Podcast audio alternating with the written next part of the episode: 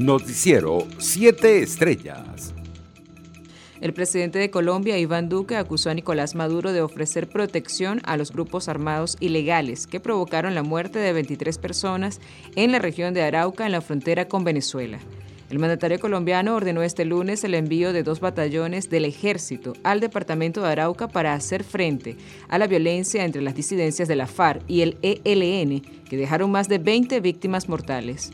Por su parte, el ministro de Defensa, Vladimir Padrino López, indicó que seguir señalando a Venezuela de la violencia centenaria gestada en entrañas de Colombia nunca los van a esculpar hasta tanto la tortilla se vuelva y la oligarquía colombiana sea sustituida por un gobierno de compromiso social. La Fuerza Armada Nacional Bolivariana, que ya se encuentra desplegada en los municipios fronterizos con el departamento de Arauca, ha elevado su nivel de alerta ante los acontecimientos al otro lado de la frontera para proteger al pueblo y responder contundentemente ante cualquier agresión a nuestra soberanía, escribió el alto oficial en su cuenta en Twitter.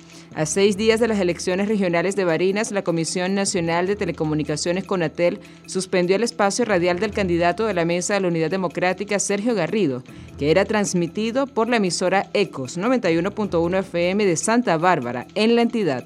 Entre tanto, el secretario general del Partido Comunista de Venezuela, Leonardo Rodríguez, aseguró que tanto los candidatos de la Alternativa Popular Revolucionaria como los de su organización fueron inhabilitados para las elecciones en Barinas por una decisión política dictada en el Poder Ejecutivo Nacional.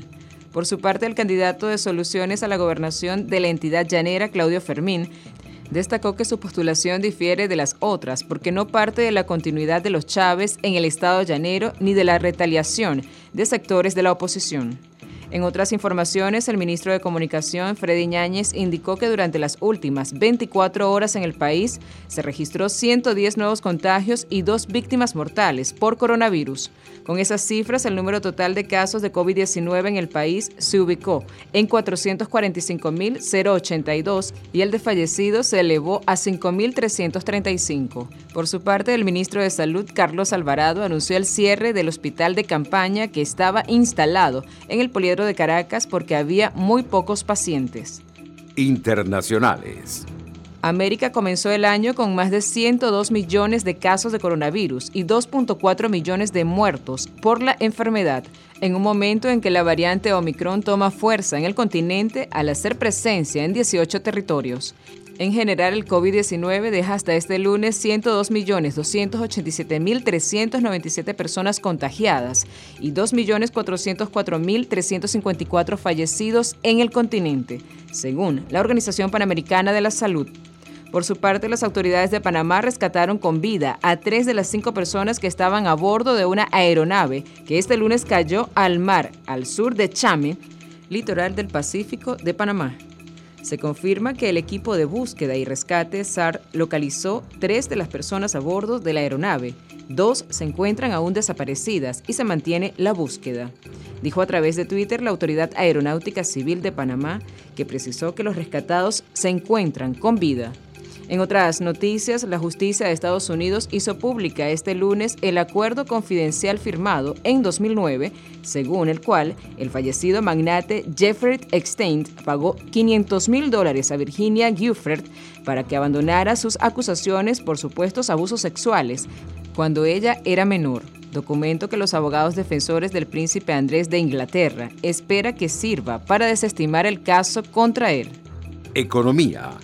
A lo largo de 2021, CAF, Banco de Desarrollo de América Latina, aprobó un total de 13.200 millones de dólares para financiar iniciativas de desarrollo en los países de la región. La actuación de CAP en este año complejo ha supuesto un importante apoyo para que los países de la región pudieran superar la crisis socioeconómica generada por la pandemia, dijo el presidente ejecutivo de CAP, Sergio Díaz Granados. Deportes. Tigres de Aragua se apoyó en ofensiva de 14 hits y en gran labor del zurdo nicaragüense Carlos Teller para doblegar seis carreras por tres a Caribes de Anzuategui. Su segundo triunfo del round robin semifinal en seis presentaciones de la Liga Venezolana de Béisbol Profesional. El resultado bajó a la tribu a la tercera posición de la instancia, mientras que los felinos salen del foso, donde queda en solitario Leones del Caracas, que este lunes tuvo jornada de asueto. Noticiero 7 Estrellas.